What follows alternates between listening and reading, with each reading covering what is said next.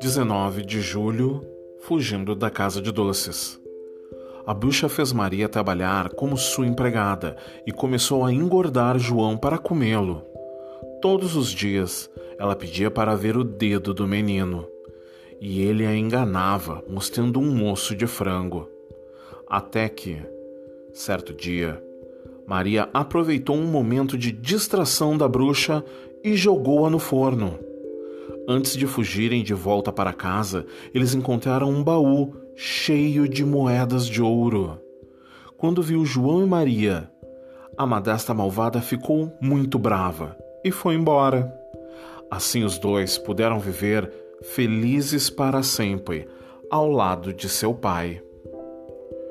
Essa história é uma publicação de Ciranda Cultural Editora e Distribuidora Limitada.